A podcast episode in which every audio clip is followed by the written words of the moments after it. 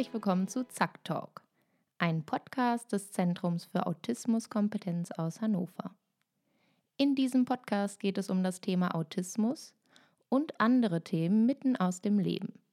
Viel Spaß beim Zuhören.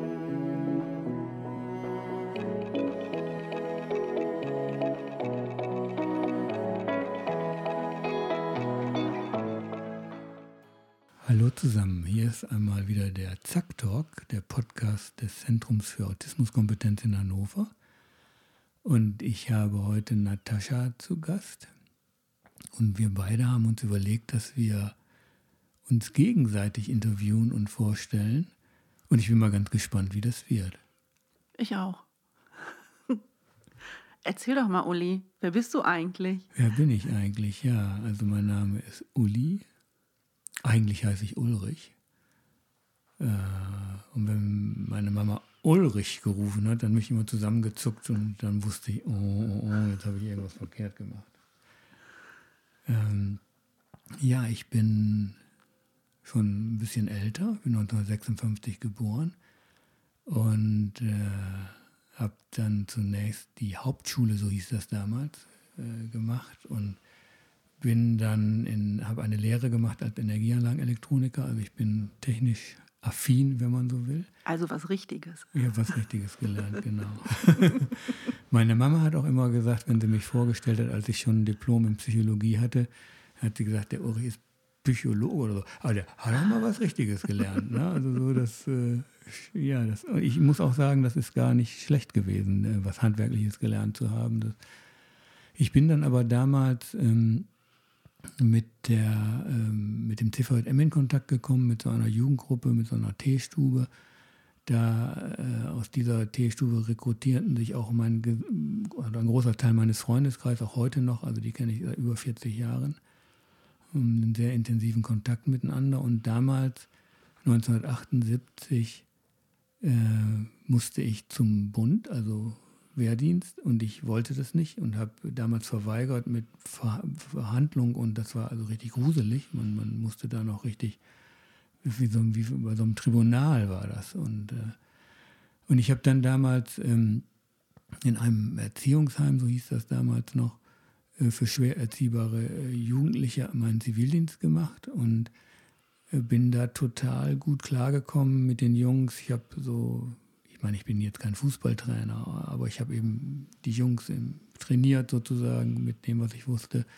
Ich konnte eben schweißen, löten, schrauben äh, und, und ich konnte aber auch irgendwie, hatte ich so, so ein Händchen für diese Arbeit und ich habe dann danach, nach dem Zivildienst, bin ich wieder in meinen alten Job zurück und habe so gemerkt, irgendwas fehlt da noch. Und dann habe ich mittlere Reife versucht in äh, in so, so, so Samstags- und Abendschule, ist völlig in die Hose gegangen, weil den Tag über arbeiten und dann noch nebenher, das ging überhaupt nicht. Habe dann mittlere Reife nachgemacht an einer Schule für Sozialpädagogik und Taxi gefahren. Und bin dann, habe dort jemanden kennengelernt, der gesagt hat, warum gehst du nicht zum Kolleg und machst Vollabi? Und dann bin ich in Minden gelandet am Weserkolleg und das war wirklich eine traumhafte Zeit, weil wir dort gelernt haben zu lernen und es äh, engagierte Lehrer waren, die uns begleitet haben. Ich bringe dir mal ein Beispiel. Äh, ich bin nicht besonders gut in Englisch gewesen und meine Englischlehrerin hat dann mich aber Bluestexte übersetzen lassen. Ich habe damals in einer Bluesband gespielt und ich habe Bluestexte übersetzt. Und also die hat das gefunden, wo, wo man für brennt, wo man sich für engagiert und das war eine total tolle Zeit. Also so muss Schule eigentlich sein. Also intrinsische Motivation, ja, wären wir ja auch schon beim so Thema fast. Ne? Genau. Ne? Ja. wichtig, was zu finden und was, äh, was man toll findet. Ja. Dafür tut man dann ja viel. Hm. Ja. Ja, cool. Und dann, warum Psychologie? Ja, das ist eine gute Frage. Ich meine, Schule für Sozialpädagogik, also warum Psychologie?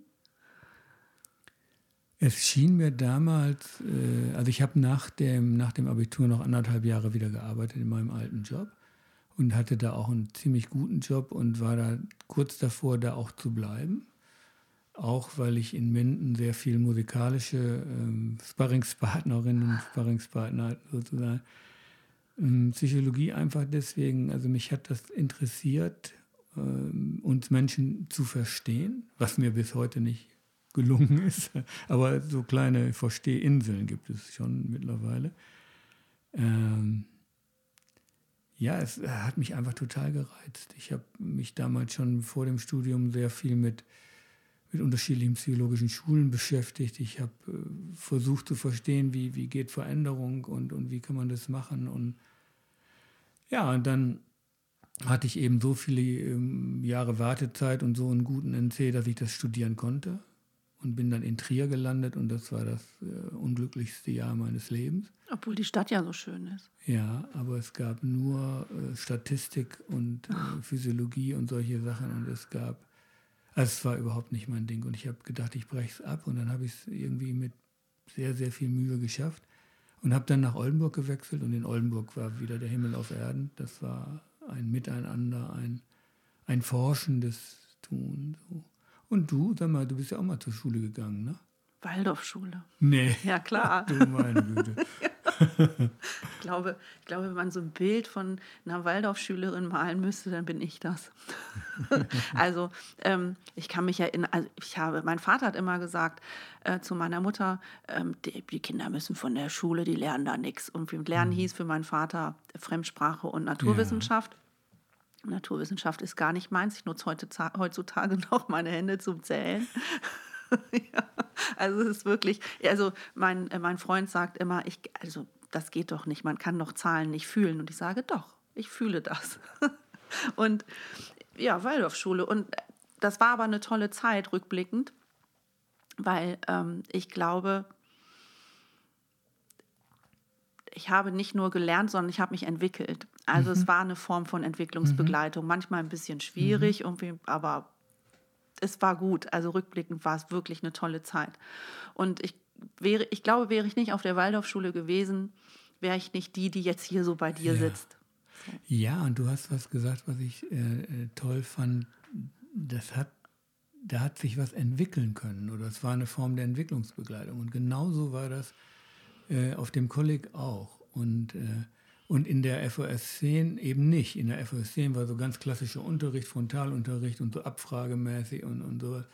Und so Wissensvermittlung der, wie soll ich mal sagen, digitalen Art. Es ging mehr so um Fakten, aber es ging nicht darauf auf, aufzuzeigen, wie kannst du dich in was einarbeiten. Und am Kolleg haben wir fast nur Projekte gemacht. Ne? So, und, äh, und die, haben, die Lehrkräfte haben immer geguckt, dass sie finden, wie sie dich sozusagen in der Entwicklung begleiten können. Und ich habe heute noch zu einigen meiner Lehrer von damals noch Kontakt. Das war einfach wirklich eine, ja, ich kann nur sagen, also so muss Schule sein. Und ähm, wenn heute darüber diskutiert wird, wie die Schule der Zukunft sein müsste, dann äh, würde ich sagen, es gibt sie schon da. Ihr müsst dann nur mal hingucken. Ne? Geht hm. schon.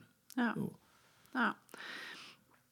Also ich sag mal, mein Abschlusszeugnis war natürlich eine Vollkatastrophe. Ich war auch, also es war auch kein, es war eine schöne Zeit für mich, aber keine schöne Zeit für meine Eltern, denn ich war auch zweimal von der Schule suspendiert und so ein Quatsch halt. Ne? Also ich hatte immer einen sehr starken Willen, den habe ich immer noch und habe immer das gemacht, worauf ich Lust hatte. Aber meine Eltern haben mir das auch erlaubt. Und mhm. für uns genauso ging das dann mit Ausbildung. Ich wusste so ganz lange nicht, was ich machen sollte. Und, und ich hatte ja jetzt auch nicht mehr so viele Möglichkeiten, weil Studium fiel aus. Und, ähm, weil, du, weil du kein Abi gemacht hast? Ja, ich habe kein Abi also, gemacht, da hatte ich mh. überhaupt keinen Bock drauf. Und, und ja. hätte ich auch nicht geschafft. Also mhm. sprachlich schon. Und mhm. aber dieser kommen einem ja die Naturwissenschaften wieder in die Quere. Ähm, ja, war aber nicht schlimm. Und ich hab, durfte mich dann ausprobieren. Und das äh, sage ich nochmal, danke Mama und Papa, dass ich das durfte. Denn ja. das ist, glaube ich, ganz wichtig, äh, dass man irgendwann auch mal das machen, also die Zeit hat sich, also zu fühlen, was will ich eigentlich mhm. und nicht so einen vorgemeißelten mhm. Weg bekommt. Und, ja. und ähm, ich habe dann in einem Kindergarten, meine Mutter ähm, ist Eurythmielehrerin auch noch ähm, und hat in einer Schule für, also seelenpflegebedürftige Kinder heißt es, glaube ich, bei den Anthroposophen. Mhm. Ähm, da war sie Lehrerin an der Schule hier in Hannover und da habe ich im Kindergarten Praktikum gemacht. Und das ja. hat mir sehr gut gefallen. Aber ich konnte mich nicht durchringen, jetzt Erzieherin zu werden. Das mhm. war es irgendwie auch nicht. Also das habe ich auch nicht gefühlt. Ich glaube, die jungen Leute sagen heute das gerne mal, ne? das fühle ich nicht oder das fühle ich. Also das habe ich damals wirklich nicht gefühlt. Und dann habe ich gedacht, nee, ich muss noch mal ein bisschen was ähm, was anderes machen und wollte gerne ins Ausland. Und das war 1996. Und dann bin ich 1996 nach Belfast nach Nordirland gezogen. Mhm. Und da war gerade der Waffenstillstand ausgerufen. Das heißt, es war Abenteuer hoch 30. Ja, also, das ist an Geschichte teilweise. Ja, also oh. Kiwi pflücken ist dagegen nichts in ja, Neuseeland. Und das war ganz spannend. Und rückblickend, also ich habe da auch in einer anthroposophischen Einrichtung gearbeitet und gelebt. Und rückblickend habe ich da nur autistische Menschen um mich herum gehabt. Und äh, das wusste ich damals aber nicht. Bis auf ein, zwei. Und das hat mich fasziniert. Ja. Und da habe ich den Entschluss gefasst, das will ich machen. Das, ja. das fühle ich, das bin ich, das möchte ich tun. Ja. Und dann habe ich das gemacht. Dann bin ich zurück nach Hannover und musste man ja so eine Ausbildung muss man ja noch machen und bin Heilerziehungspflegerin geworden. Wie lange warst du in Belfast? Ähm, knapp zwei Jahre. Oh ja. Ja. Ja. Ja, und dann habe ich ja äh, Heilerziehungspflege dann ja. gelernt. Sehr toller Beruf im Übrigen, weil wir können ja alles wie Heilerziehungspflegerin. Ja. Ah, ich hätte so gern, beneide dich da so ein bisschen, ich hätte so gerne äh, besser Englisch gekonnt, äh, weil in der Hauptschule mhm. ist das bescheiden. Und ich habe aber so zwei, drei äh, Dry Agreements sozusagen. ich habe einen Scott, einen Freund oder ja, der ihre ist. Und wenn wir uns treffen, sprechen wir nur Englisch. Also was ich so kann. Und, es, äh, und ich bin großer Vertreter davon, dass wenn du was lernen willst, musst du es tun. Ja. Ne? Also es passiert nicht von alleine. Und, und das, was du gemacht hast, ist das ja noch, dass du dich in einen englischsprachigen Kontext begeben hast, wo ganz überwiegend die Leute auch gar kein Deutsch konnten. Und du dich, äh, du, du einfach darauf angewiesen warst, diese Sprache zu lernen. Ne? Ja, auf jeden Fall. Aber trotzdem äh, weiß ich auch, dass gerade mit den Menschen, die um mich rum waren, die eben also eine geistige Beeinträchtigung hatten oder eben autistisch waren, dass sie ja in Teilen überhaupt gar nicht sprachen. Und das war natürlich dann wieder ein Vorteil, denn da am Anfang jedenfalls, so nach zwei, drei Monaten, dann ging das ja mit der Sprache. Ja, weil ne? du dann an, an sowas wie so eine universale Kommunikationsform Richtig. kommst. Ne? Ja, genau. Ja. Aber mir fiel es auch nicht ähm, schwer, denn ich bin ja zweisprachig aufgewachsen. Hm. Ich bin ja Holländerin eigentlich. Oh, ja, ja. Also die Hälfte hm. von mir ist Holländerin. Mal ein bisschen Holländisch sprechen? Een klein beetje. Ik heb een heel Duits accent, maar het is toch wel een klein beetje. Ich stehe total auf Holländer. Die andere Hälfte von mir ist aber ungarisch, weil mein Vater kommt aus Ungarn. Ach du meine Also das heißt, ähm, lustig und Temperament vereint Ungarisch in einer Brust. Ist, glaube glaub ich, ganz schwer. Ne? ja, ich war gerade in Budapest mit äh, meinen Eltern und meinem Bruder. Und es ist ein, so eine tolle Stadt, ja. aber man versteht wirklich gar nichts. Also man hat noch nicht mal das Gefühl ja. von, ah, okay, das könnte ja. jetzt gemeint sein. Gar nicht. Man ist völlig verzweifelt. Mein Vater kann es ja, deswegen naja, war das klar. nicht schwierig. Und, wir, und die sprechen ja auch alle Englisch, also da wären wir wieder. Ja. naja, du, du hast, finde ich, was sehr Interessantes über unsere Eltern äh, berichtet, äh, nämlich, dass sie uns, äh, uns, äh, uns entwickeln lassen haben. So, ich weiß jetzt gar nicht, ein bisschen verquert ausgedrückt, aber äh, ich danke oder bin meinen Eltern da auch sehr, sehr dankbar, weil ich hatte ganz einfache Eltern, die waren beide Handwerker und und ich glaube, die haben oft gedacht, mein Gott, was, was haben sie mit mir da irgendwie, weil ich war einfach anders in, in dieser Welt da. Und, und sie haben es, auch wenn sie es nicht, nicht verstanden haben, sie haben es aber immer unterstützt. Und das, äh, das finde ich, glaube ich, total wichtig, dass es so eine Art elterliche Grundunterstützung, Grundvertrauen, Urvertrauen, mag man es nennen, mhm. gibt, äh, was sozusagen ähm, ja, einfach klar ist und eindeutig und, und äh, un, un, unbedingt ist. Ne? ist. Ich finde, das ist dieses, ähm, dieser Glauben daran, dass das Pflänzchen wachsen kann. Ja. So, ne? ja. ja, aber wie viele andere Eltern gibt es, also gerade meiner Generation sowieso in der Zeit und du bist nur ein bisschen jünger, ähm, da vielleicht, gab es vielleicht schon ein bisschen mehr Flexibilität. Also das äh, muss ich sagen, äh, wenn ich so zurückblicke, auch auf, auf 33 Berufsjahre in, als Psychologe und, und auf 10 als, als Elektriker. Äh, und in, als Psychologe habe ich auch noch auf einer Palliativstation gearbeitet, eine oh. Zeit lang mal, habe also so ein bisschen ganz unterschiedliche Sachen gemacht. Ähm, da muss ich schon sagen, äh, ja. Und wo du eben, äh, wo wir es so mit universaler Sprache hatten, äh, eine meiner verrückten Ideen ist noch, ähm, durch Irland zu ziehen, von Pub zu Pub und mit den Leuten Musik zu machen, weil Musik ist ja auch sowas wie eine universelle Sprache. Und äh, Ja, das mache ich vielleicht auch noch. Mach mal, dann ja. spar Nordirland nicht aus. Es ist wunderschön. Nee, unbedingt. Also und du musst in Kelly Cellars in Belfast. Das ist der älteste Pub. Lass dir nicht erzählen, dass der Crown irgendwie die älteste ist. Kelly Cellars, ältester Pub in Belfast. Also wenn ich soweit bin, werde ich dich nochmal anfangen. Bitte. Ja. ja, also du bist Waldorfschülerin, ich bin Hauptschüler gewesen. Dann habe ich Abitur nachgemacht an einem traumhaften, in einem, ja, in einer traumhaften Schule in Minden, auch in einem alten Gemäuer noch hinzu. Wie ging es dann weiter bei dir? Heilerziehungspflegeausbildung gemacht, mhm. hier am Anna-Stift, das heißt ja jetzt Diakovere. Ach so. Ganz große Einrichtung, ja. alte Einrichtung hier in Hannover. Ähm, und das Lustige war, ähm, wir waren der erste Vollzeitjahrgang und hatten so LehrerInnen von der Ergotherapie, von der Krankenpflege und keiner wusste, was dieses Heilerziehungspflege jetzt soll. Also haben wir eigentlich alles das gelernt, was die anderen Ausbildungen auch gelernt haben. Also wurden sehr gut ausgebildet und da zehre ich heute noch von. Also ja. ich denke oft immer noch mal an Isabella, unsere Pflegelehrerin, zurück und ne, so wie du das vorhin von deinen ähm, Lehrerinnen irgendwie auch erzählt mhm. hast. Ja, genau. Und ähm, auch unser Ausbildungsleiter damals, der ja. schon sehr im Kontakt äh, mit meinem jetzigen Arbeitgeber sozusagen ähm, der auch stand, irgendwie so freundschaftlich, privat irgendwie und ähm, der das auch alles immer sehr unterstützt ja. hat. Also denkt schon noch gerne nochmal zurück.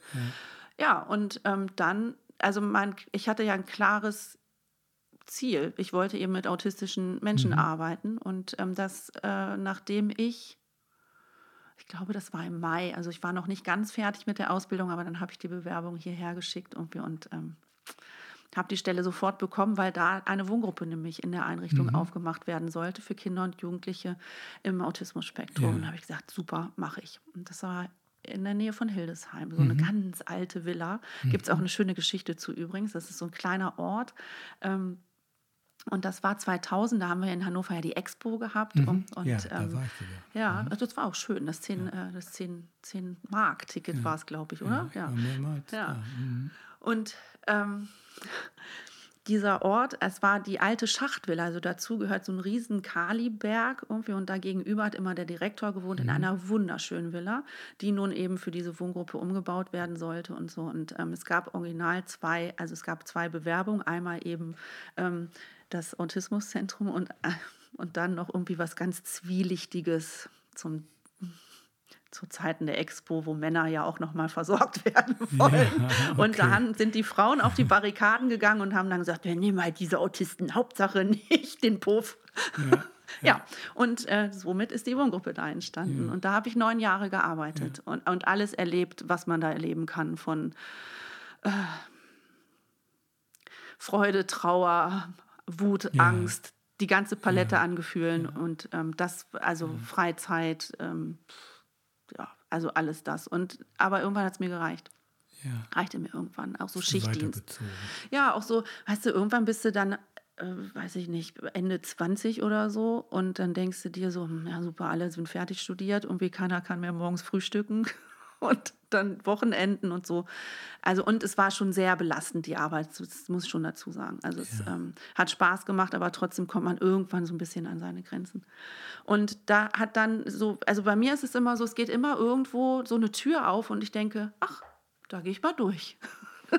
immer ja. so, wenn es so gerade so mal passt. Ja, also das kann ich bestätigen. Mir ist aber eine Sache noch eingefallen. Äh, wir hatten ja in der Vorgesprächung, hattest du davon berichtet, dass du gerade dabei bist, für ein Team, glaube ich, eine, eine Fortbildung zu konzipieren und wo du ChatGPT ge gefragt hattest. Und eine Intervention, die ich gerne mache in einer Beratung ist, und ich bin drauf gekommen, weil du gesagt hast, ich habe sehr gute Lehrerinnen und Lehrer gehabt. Und dass ich manchmal in so Situationen, wenn ein Klient oder ein, ein Supervisant oder Supervisantin fragt, dass ich dann frage, äh, versuch doch mal eben dich an eine deiner Lehrerinnen zu erinnern, die du sehr schätzt, von der du sehr viel gelernt hast. Und was würde die jetzt sagen zu dem?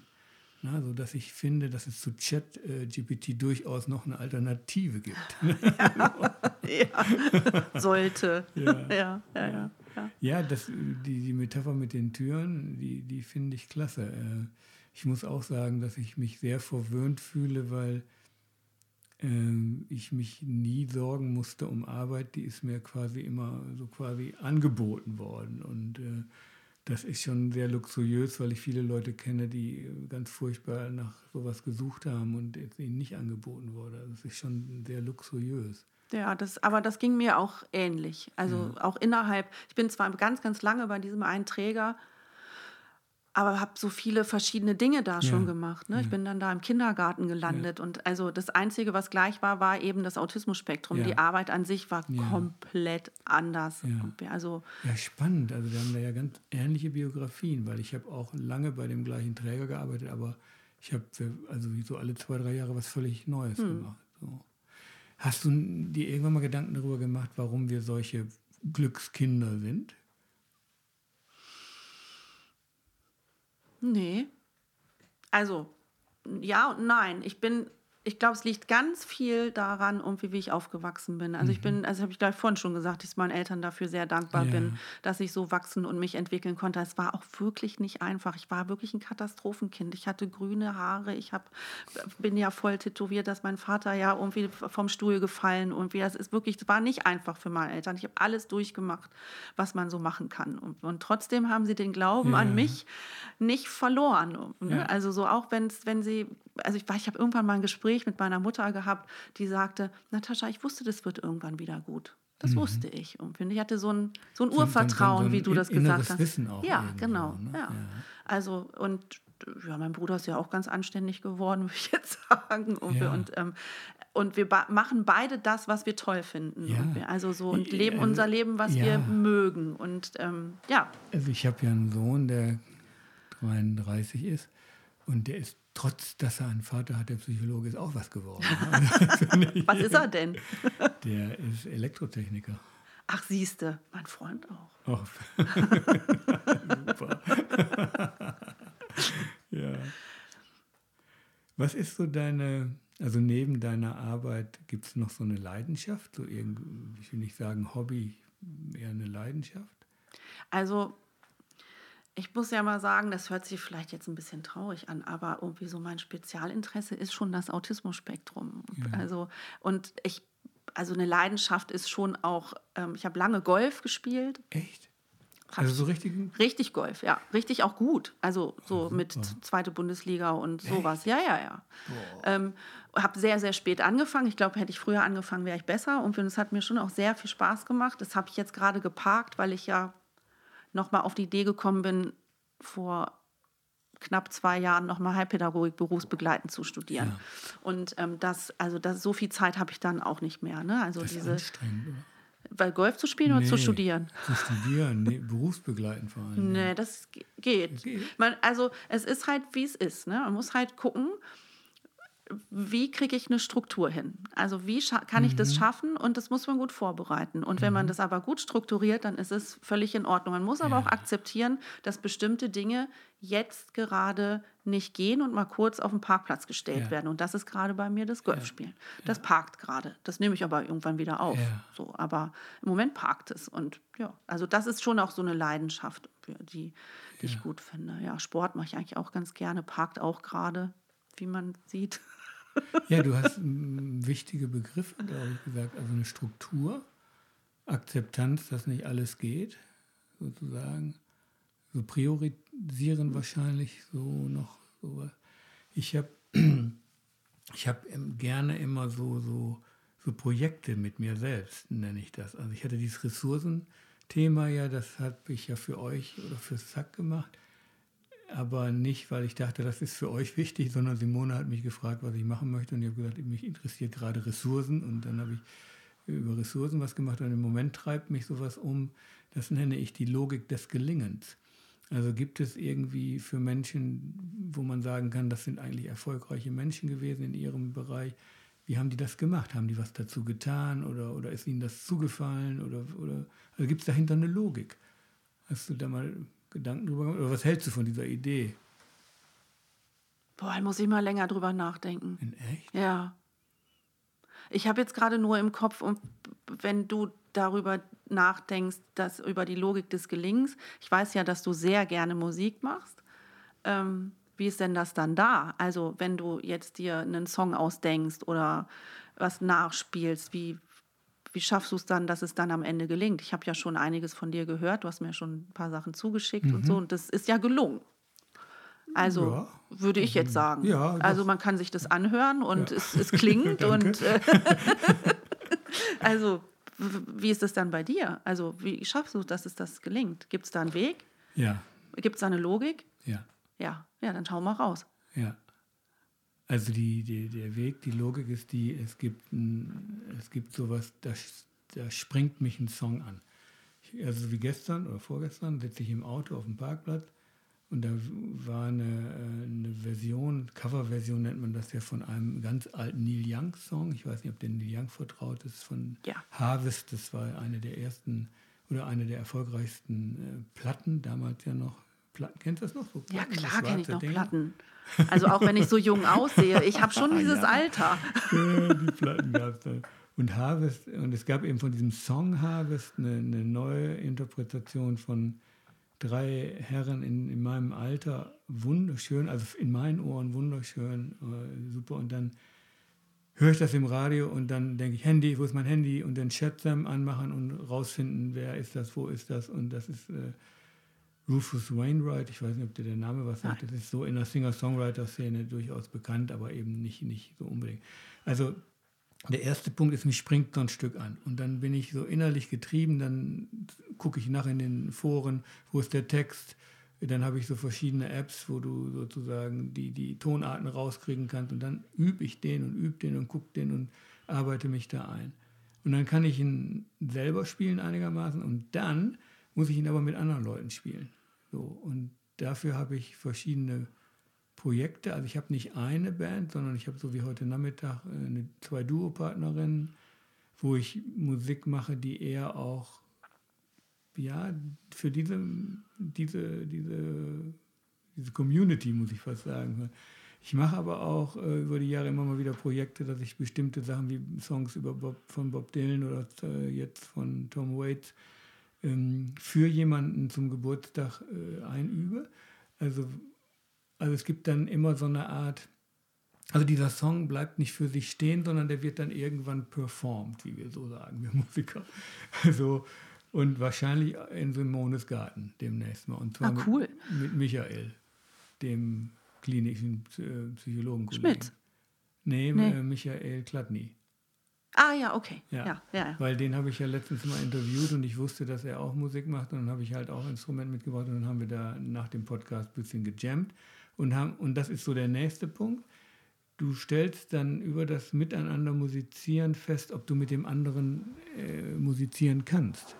Resonanz. Ne? Äh, also ob du ein Feeling dafür hast, ähm, ob das passt irgendwie, ob, da, ob das tönt, klingt, äh, vibriert, resonant ist. Und ja, und dann kommt eigentlich ähm, das Schönste, wenn es dann noch klappt, äh, in, in Gartenhaus oder sonstigen Konzerten, ähm, das so hinzukriegen, dass andere Leute davon sich angesprochen fühlen oder sogar auch bei manchen Stücken mitsingen und dass es so ein, so ein Joint, Joint in irgendwie, also dass es sowas zusammenkommt. Und, und dann ist Musik ähm, so, dass ich viele Sachen gemacht habe, auch in der Corona-Zeit, äh, ja, zur so, so individuellen Krisenbewältigung. Also ich habe ein Video gedreht oder mehrere eigentlich ähm, über, über, über Trennungs, eine Trennungsthematik und ähm, ja, das da habe ich mich Stunden mit beschäftigt irgendwie und das hat mich letztlich, glaube ich, von einer Depression bewahrt. Ne?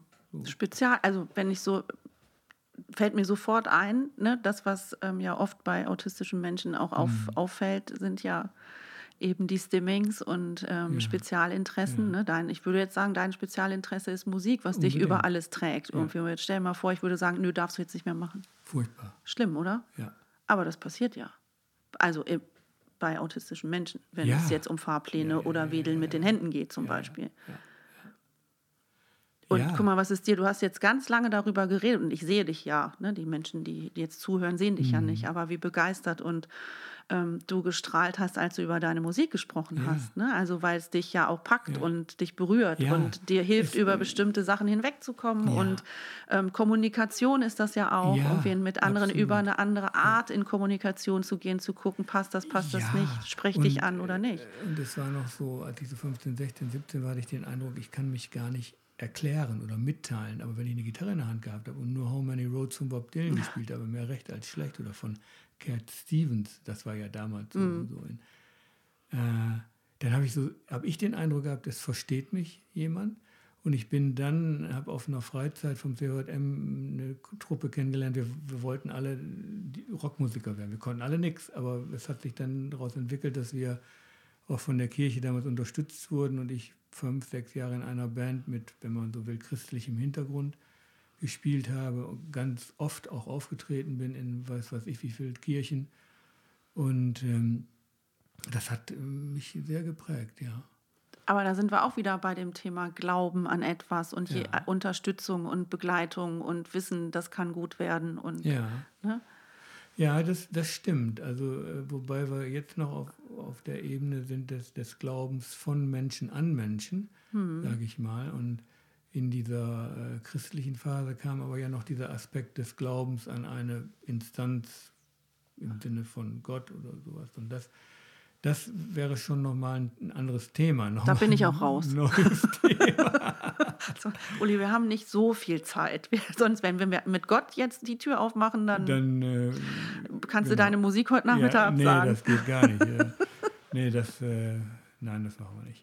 Ähm, das ist ja auch ein anderes Thema. Hm. Nee, lass uns mal wieder auf, ja. auf das zurückkommen, was unser, unser Hauptthema ist, nämlich das Thema der Arbeit mit Menschen aus dem Spektrum. Was macht äh, dir denn da am meisten Spaß?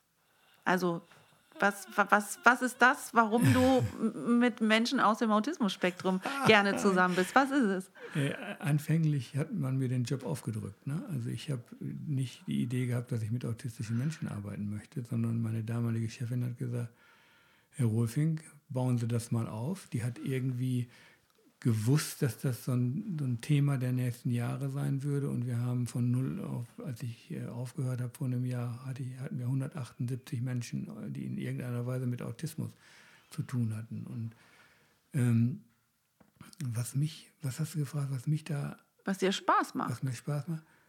Mir macht es Spaß, mich auf den Weg zu begeben mit meinem Gegenüber und herauszufinden, was, was ihn beschäftigt, was sie beschäftigt, was man als Kommunikationsmittel äh, nehmen kann, wie man sich sozusagen auf den anderen eintunen kann, wie man seine Sprache verstehen kann, selbst wenn die bruchstückhaft ist. Ähm, ja, sowas vielleicht als erstes. Hm. So ein wahres Interesse am Gegenüber. Ja, ich glaube, also ich glaube, ich hätte auch genauso gut, äh, wie gesagt, ich habe auch auf einer Palliativstation gearbeitet und das hätte für mich überhaupt gar keinen Unterschied gemacht, obwohl es natürlich völlig unterschiedliche Arbeitsbereiche sind. Ähm, ich bringe mal ein Beispiel.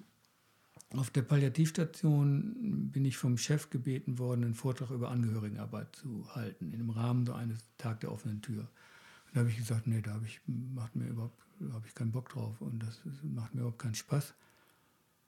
Und dann hat er gesagt, ja, aber irgendwas müssen wir da machen. Und lange Rede, kurzer Sinn, dann habe ich irgendwie, wenn ich sage, ich habe die Idee gehabt, dann stimmt das gar nicht. Diese Idee kam irgendwie auf mich zu, aus einem Ideenraum, würde Platon sagen, so der alte Grieche, keine Ahnung. Und dann habe ich die Idee gehabt, wer weiß eigentlich am besten über Angehörigenarbeit Bescheid? Das sind doch die Angehörigen selber. Und dann habe ich hm, ungefähr 20 Angehörige antelefoniert und habe gefragt, ob sie bereit wären, ein Interview mit mir zu machen zum Thema ihrer Erfahrungen mit ihrem Angehörigen und der Arbeit auf der Palliativstation. Dann sind von den zehn drei übergeblieben. Ein junger Mann, der 26 war, dessen Vater mit 50 verstorben ist. Eine Frau, die selber 50 war, deren Vater mit 70 verstorben ist. Dritte fällt mir jetzt so spontan nicht ein. Und was dann passierte war, wir haben das vorbereitet, das Interview, so wie wir jetzt hier sitzen. Und dann haben wir vor 100 Leuten gesessen, so wie bei so Talkshows im Fernsehen. Ich hatte auch so Karten. Und dann kam sowas, dass wir angefangen sind, im, im Gespräch waren und dann kam sowas wie, dass die Zeit irgendwie weg war. So. Und dass das eine Intensität hatte. Dass, und ich habe eigentlich nur gefragt, wie, wie war das für Sie hier auf der Palliativstation? Was war für Sie wichtig? Was braucht es? Was können wir weitergeben? Und dann war das alles und danach war dann absolut still. 100 Leute still im Saal. Still, still, still, still, still. Und dann Applaus. Und dann dachte ich, und viele Leute haben gesagt, yes, das haben wir, das war, das war sozusagen das, was uns das jetzt näher gebracht hat, was für die Angehörigen wichtig ist. Ja klar, hätte ich rein kognitiv und von meinem Wissen her einen Vortrag halten können, aber das hat mich nie interessiert, sondern mich hat interessiert, dem Wesen näher zu kommen oder, oder, oder irgendwie, ich weiß gar nicht, kann es im Moment nicht anders hm. ausdrücken. Hm. Naja, du hast es, du hast es vielleicht mit Gefühl gespickt, dass jemand beteiligt sein konnte. Also die, ja. die innere Beteiligung ist es genau. dann vielleicht. Ne? Ja, genau. Es ist nicht nur die Beteiligung hier oben und ich verstehe das mhm. und ja, das ist wichtig und Trauerspirale ja. und bla, ne? sondern ja. irgendwie die emotionale Beteiligung, dass man es genau. nachfühlen genau. kann. Genau, und da ist so mein Modell, ich weiß gar nicht, das, ob ich das irgendwo geklaut habe oder selber mir ausgedacht habe, ich nenne das Resonanzraum wenn ich das schaffe mit der Musik oder mit dieser, dieser Sache da mit, dem, mit, mit den Angehörigen, wenn da sowas entsteht, dass jemand angerührt ist davon und denkt, oh, jetzt habe ich was verstanden. So. Und das ist, glaube ich, das, was ich in der Musik gerne mache und, und, und auch sonst irgendwo. Also ich versuche auch, auch jetzt irgendwie herauszufinden, was berührt uns und, und nicht, ich frage dich ja nicht, erzähl mir jetzt mal äh, irgendwie, was der Ados ist oder sowas. So, das finde ich wenig spannend. Aber, hm. aber so, vielleicht mache ich auch mal noch einen Podcast mit dem Titel Meine schönsten Fehler. So irgendwie. Also, also die, die Frage auch, wo, wodurch lernen wir eigentlich? Ne? Also lernen wir auch durch Fehler? Also Bestimmt. Fehler im weitesten Sinne da habe ich immer so ein Problem mit, durch Fehler zu lernen, weil das ja üblicherweise äh, ist das ja so ein Spruch, ne? Man lernt so durch seine Fehler. Ja. Aber es ist ja viel schöner, äh, vorher unterstützt zu werden mhm. und nicht durch den ersten Fehler machen zu müssen, damit man was lernt. Ne? So, das ist, ich glaube, da ist die Balance und wieder ja. wichtig. Ne? Das ist, natürlich kann man auch durch einen Fehler lernen, aber es ist, glaube ich, noch viel wichtiger, ähm, durch vielleicht positive Erlebnisse zu lernen. Und, ne? Also wenn ich jetzt nur die Kinder, die ich lange, lange begleitet ähm, habe, immer nur so weit also immer in den Fehler stupsen würde, damit es mhm. was lernt. Und naja, wir wissen auch beide ja, irgendwie das durch Fehler lernen und Autismus, das ist, das ist ja auch nicht so günstig. ähm, ich glaube, da wäre ich gar nicht so weit gekommen und, und finde, es ist viel schöner zu wissen, also aus Sicht des Kindes oder aus dem Gefühl des Kindes zu wissen, ah, da ist jemand, der fängt mich auch, bevor ich diesen Fehler mache und in, diesen, in diese fiese Welt reinfalle und, mhm. und ich wieder dann zusehen muss, dass ich mich regulieren muss und so weiter. Also lieber vorher jemanden, äh, sich zu jemandem stellen und gemeinsamen Weg zu gehen und ich passe auf. Und das ist ja auch eine Haltung, ne? zu sagen, ich passe auf, dass dir nichts passiert. Und das war für meine Arbeit mit diesen ganz kleinen Kindern elementar. Und da, ich glaube, bei mir ist noch diese, also ein Wort und ein, finde ich super wichtig, ich bin immer authentisch. Also man kauft mir immer ab, dass ich das bin. Und, und ich glaube, das, damit bin ich ganz weit ja. gekommen. Und, ja. und, zu wissen, also Authentizität, die Kinder wussten immer, mit wem sie es zu tun haben. Und, und ich habe den, ähm, ich habe sie begleitet und äh, ich habe zugesehen, dass sie eben nicht ständig in irgendwelche Fehler und irgendwelche Gefährlichkeiten reinlaufen. Und das, glaube ich, war die Basis, warum ähm, warum ich oft eine gute Beziehung zu den Kindern entwickeln mhm. konnte und die vor allen Dingen zu mir und die mir wirklich geglaubt haben. Und das lag nicht daran, dass ich mich hingestellt habe, so, jetzt mach mal deinen Fehler, dann lernst du was. Nee, ja. so habe ich das auch nicht gemeint. Ähm, eher so, dass man im Nachhinein manchmal feststellt, das hättest du vielleicht auch besser noch anders machen können. Ne? Also so eher. Ähm, also es ist ja mit den Lernen ist es ja so eine Sache. Also ich bin ja Opa eines äh, knapp zweijährigen Enkelkindes. Und ich mache zweimal in der Woche mit dem einmal Sport und einmal Musik äh, in, in so Kursen. Also Opa fährt mit ihm dahin und dann hole ich ihn immer so gegen 2 Uhr ab aus der, aus der Krippe und bringe ihn so um fünf, halb sechs nach Hause und habe dann wirklich so zweimal in der Woche zwei, drei Stunden mit ihm äh, Operzeit habe ich sehr bewusst so gemacht, weil wenn die Mama daneben sitzt, das ist ein ganz, anders, ganz anderer Kontext und wir sind mittlerweile ein gutes Team geworden. Äh, und mm, ich habe eher so, denke eher so, mm, klar, ich halte meine schützende Hand ein Stück weit über ihn.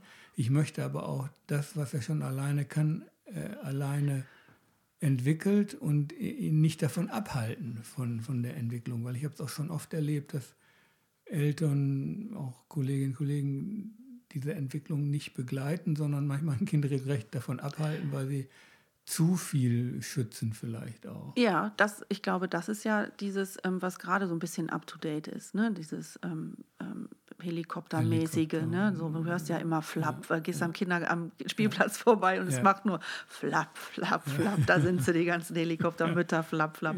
Ja. also das ist es halt nicht. Es geht ja um Exploration. Also Exploration heißt ja nicht äh, du machst die ganze Zeit Fehler, sondern es muss ja schon eine Balance, da sind wir wieder, ne? Ist auch mhm. eines deiner Lieblingsthemen, oder? Balance, Balance? ja, ja ne? ich erinnere mich an dieses Ding, was du gezeigt hast, dieses Männchen. Ja, Männchen. genau. genau, also es muss ja auch eine Balance da sein, denn ohne, ohne Balance gibt es auch keine Bindung und ohne Bindung gibt, äh, ohne Exploration gibt es ja keine Bindung und ohne Bindung gibt es keine Exploration. Das muss ja auch wieder alles in einer Wippe ja. ähm, zusammen sein. Und, und ähm, natürlich kann man mal einen Fehler machen, ist ja. überhaupt kein Thema. Ne? Gehört ja zum Leben dazu.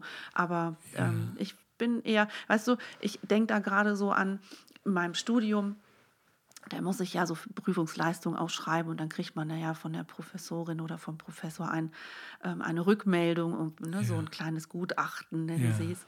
Und ähm, da, also die haben es echt ganz gut drauf. Ne? Also die, ähm, die schreiben immer, was wirklich sehr gelungen ist und, und was, ähm, was gut war und so weiter. Und, mhm. und dann denke ich, ja super, das kann ich ja mitnehmen in meinem kleinen Koffer und kann dann in der nächsten Arbeit genauso machen, weil dann wird es wieder gut. Ne? Ja. So, wenn da nur stehen würde, was alles scheiße gelaufen ist und was ich verbessern muss, dann weiß ich ja immer noch nicht, wie ich es denn dann verbessern kann. Also dann, es heißt ja nicht nur, weil ich Fehler vermeide, wird es dann gut.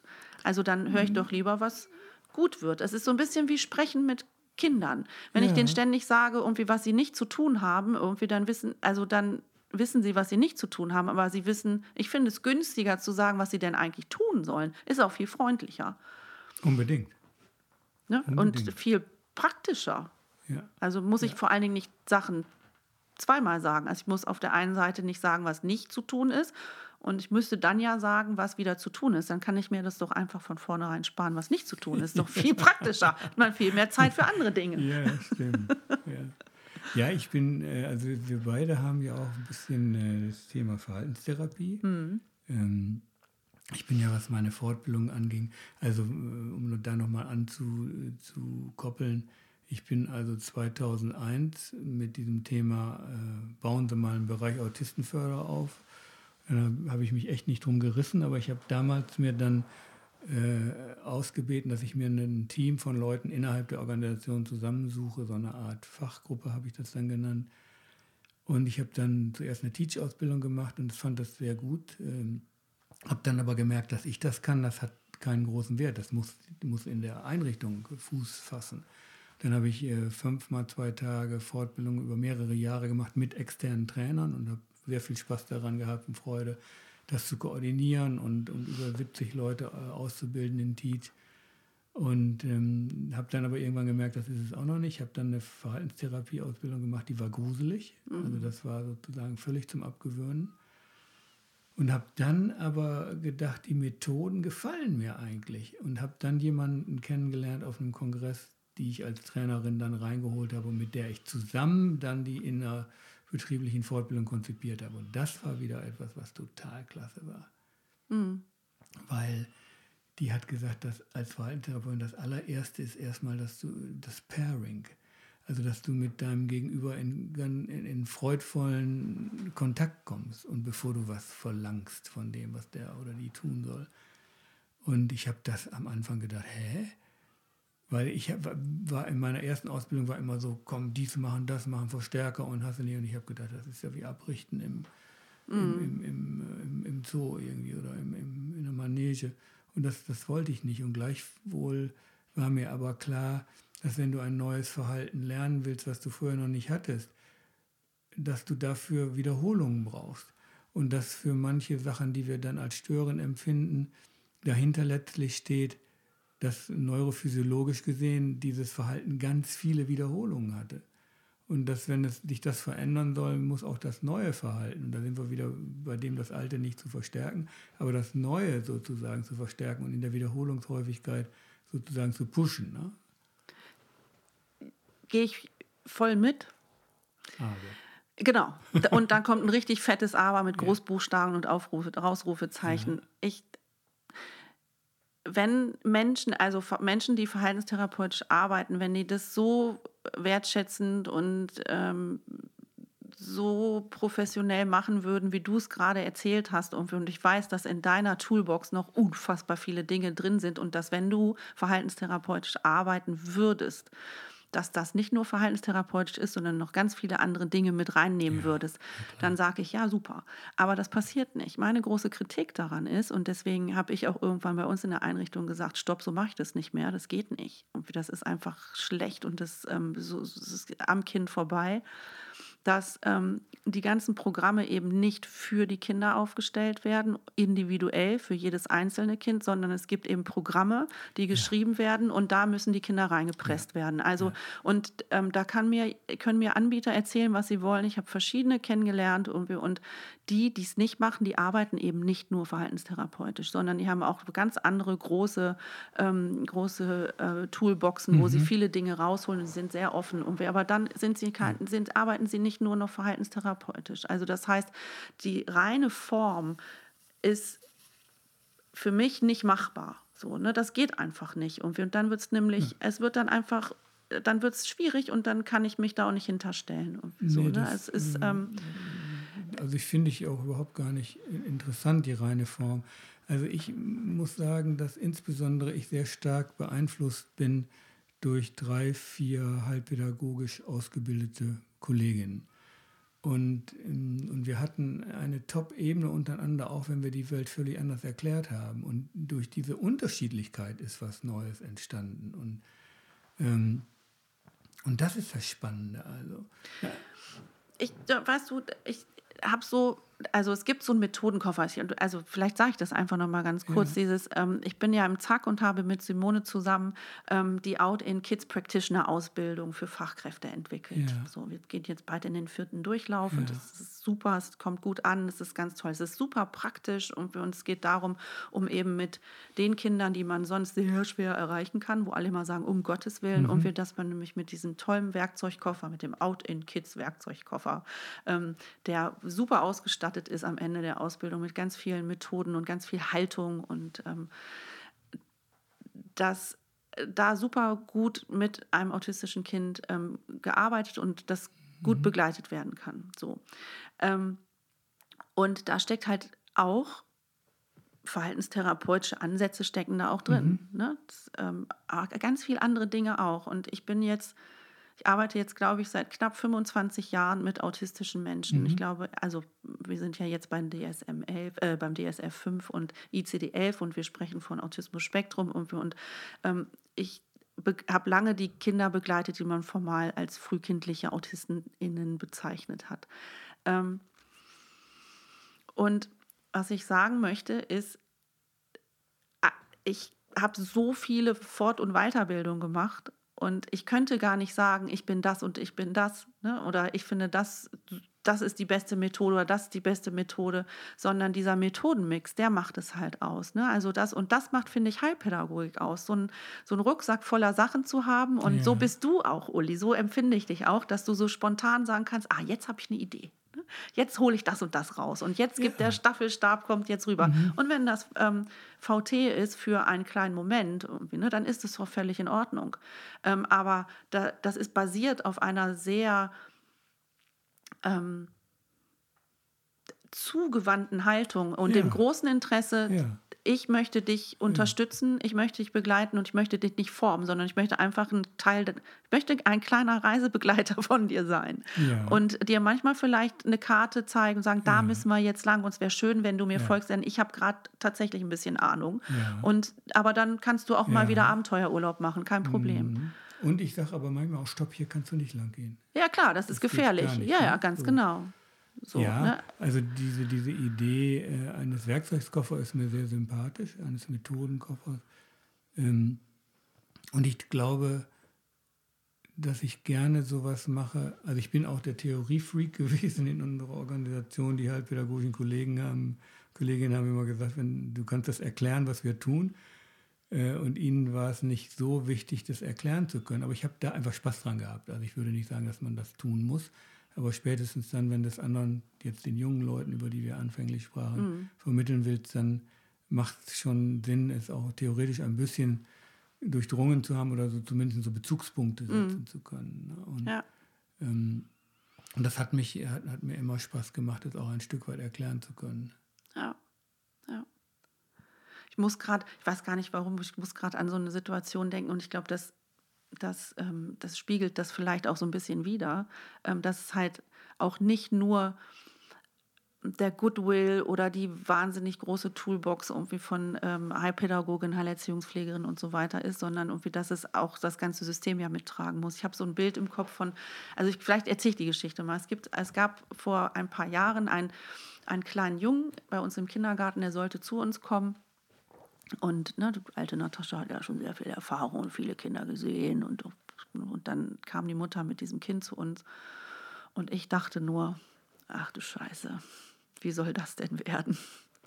Und dieses, weil, weil dieses Kind eben so hochgradig Panik vor dieser ganzen Welt hatte und der einzige Bezugspunkt war die Mutter und dieses Kind konnte sich von dieser Mutter mm. nicht lösen, nicht mm. eine Sekunde. Sobald die Mutter sich nur okay. ein bisschen von diesem Kind wegbewegt hat, war dieser Junge in größter Not. Und ne, ich meine, Kind fällt mal hin und weint irgendwie, dann haben die auch ein bisschen Not. Aber das war wirklich lebensbedrohlich. Das war Säbelzahntiger äh, Tiger steht mit den langen Zähnen direkt ja. äh, vor diesem Kind. Ganz schrecklich. Das war wirklich ganz, ganz schrecklich anzusehen. Und ähm, dann haben wir was überlegt. Dann haben wir überlegt, okay, dieses Kind muss auf jeden Fall begleitet werden. Es braucht, mhm. das kann ja nicht so sein, bis es 18 ist. Mhm. So, ne? Also von daher haben wir ein System überlegt und äh, natürlich haben wir bei uns im Kindergarten irgendwie ganz viele Kolleginnen gehabt, die ganz viel Ahnung haben, aber das hat auch nicht gereicht sondern wir mussten auch das System mitnehmen. Wir haben mit der, mit dem, äh, also mit Leitung gesprochen und so weiter und gesagt, wie können wir das hinkriegen, dass dieser Junge jetzt zu uns kommen kann, ja, ne, weil es notwendig ist. Ja, Achtung. und jetzt kommt Werbung. Nein. ähm, und zwar haben wir es so gemacht, der Vorschlag war, dieses Kind wird nicht nach den Sommerferien aufgenommen, sondern als zusätzliches Kind ähm, zwei Monate oder drei Monate vor den Sommerferien. Das heißt, alle anderen Kinder sind gesettelt, sind da, wissen, was Kindergarten ist und so weiter.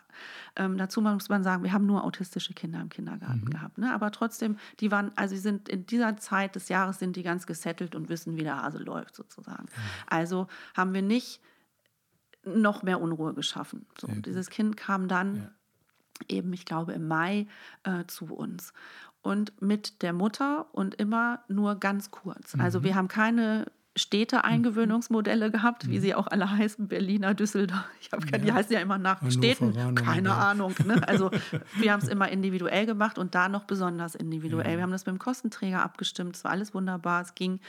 Und wir haben gesagt, okay, wir brauchen zusätzlich jemanden in der Gruppe, damit ich mich um dieses Kind kümmern kann, ja. damit ich Kontakt ja. kriege und ja. ich quasi so ein bisschen sage, okay, ich vertraue mir irgendwie, ich bin nicht deine Mutter, aber ähm, ich kann Funktionen übernehmen. So, ne? Und das fing am Anfang so an, das wurde, das war alles gut, das war alles so geregelt. Also das heißt, nur die Toolbox hat nicht gereicht. Ne? Und mhm. nur ich als ne, authentisch und hallo, ich bin Natascha, glaub mir, ich, ich führe dich hier durchs Leben auch nicht gereicht. Also das mhm. ganze System musste ja auch mitmachen. Mhm. Und ähm, das war das hat lange gedauert und es war, glaube ich, dieser Junge kam dann, ich weiß nicht, nach den Sommerferien hatten wir noch mal eine kurze Krise, ne, weil auch wieder neue Kinder und so weiter. Und das war, ich glaube, nach vier Monaten oder fünf Monaten kam dieser Junge zu uns ohne Mutter in den mhm. Kindergarten und, wir, und ähm, auch erstmal nur für ein paar Stündchen und so weiter. Also schlussendlich glaube erst nach etwas mehr als einem halben Jahr hätte ich gesagt, okay, jetzt ist er angekommen und jetzt können wir überhaupt ja. mal anfangen zu arbeiten. Ja, ne? Ja, so. Und diesen Mut muss man dann halt mitbringen. Da hilft dir der Toolbox, die Toolbox auch erstmal nicht. Du musst, aber da muss halt, also du musst halt gucken, irgendwie, wie können wir Kontext verändern, wie können wir Systeme verändern und wie setze ich mich auch für, für Menschen ein, damit sie das auch schaffen können. Ja. So, ne? Und da setzt für mich eben das ein, wo ich auch Theorie wichtig finde. Weil die Frage ist ja, wie kann ich den Übergang gestalten, dass er für das Kind möglichst machbar ist? So, wo fange ich an? Fange ich sogar vielleicht zu Hause an und nicht erst im Kindergarten? Äh, wie gestalte ich den, den Kennenlernprozess? Wie schaffe ich vorher eine stabile Struktur, in die dieses Kind kommen kann und nicht noch zusätzlich verunsichert wird? Mhm. Und da setzen dann ja wieder so Dinge ein, wie ich in dem Podcast mit dem Erwin besprochen habe. Dann musst du ja dem Kostenträger klar machen, dass das ein Weg ist, der funktioniert und das andere vermutlich nicht. Richtig. Und der, das Gute ist ja, also ich, ich mache da immer so einen Vergleich. Ich bin so jemand, die oft so in Bildern denkt ne? Ja. und auch so in Bildern immer versucht, mal Dinge zu erklären.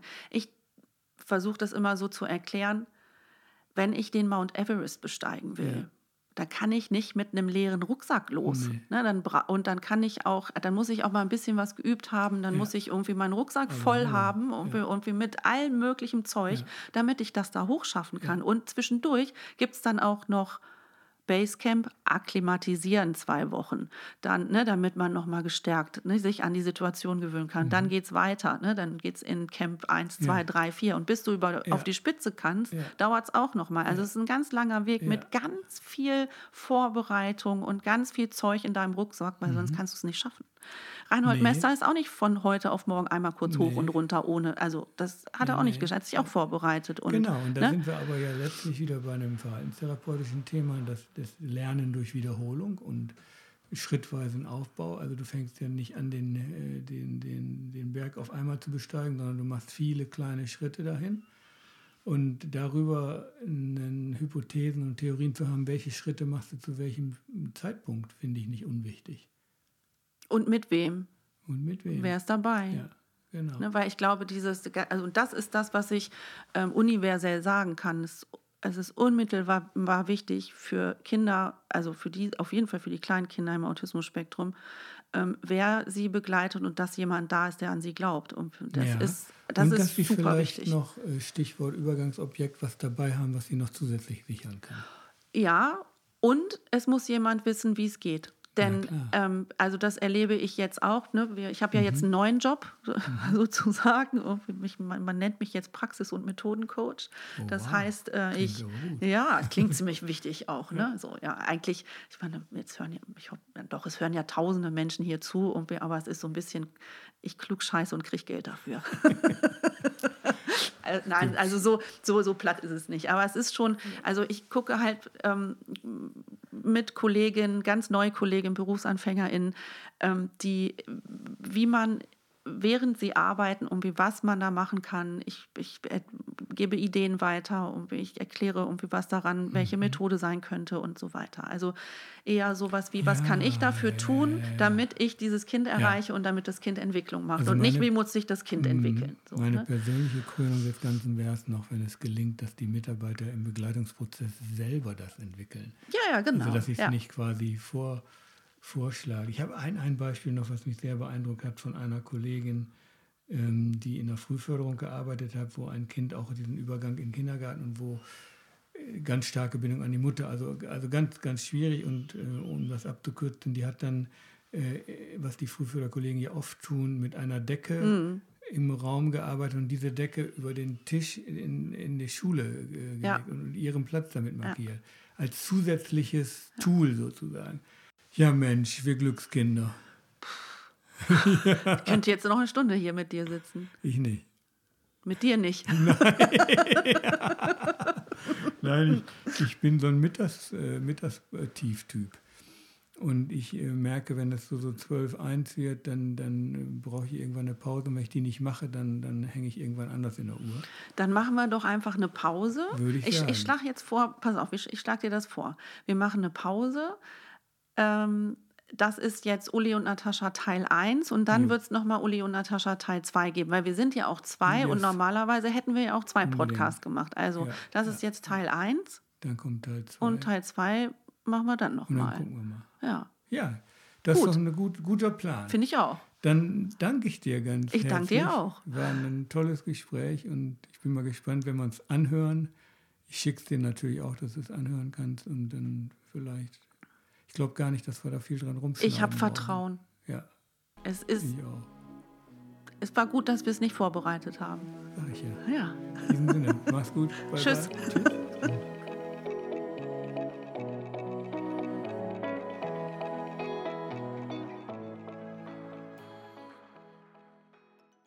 Schön, dass du bis zum Ende geblieben bist.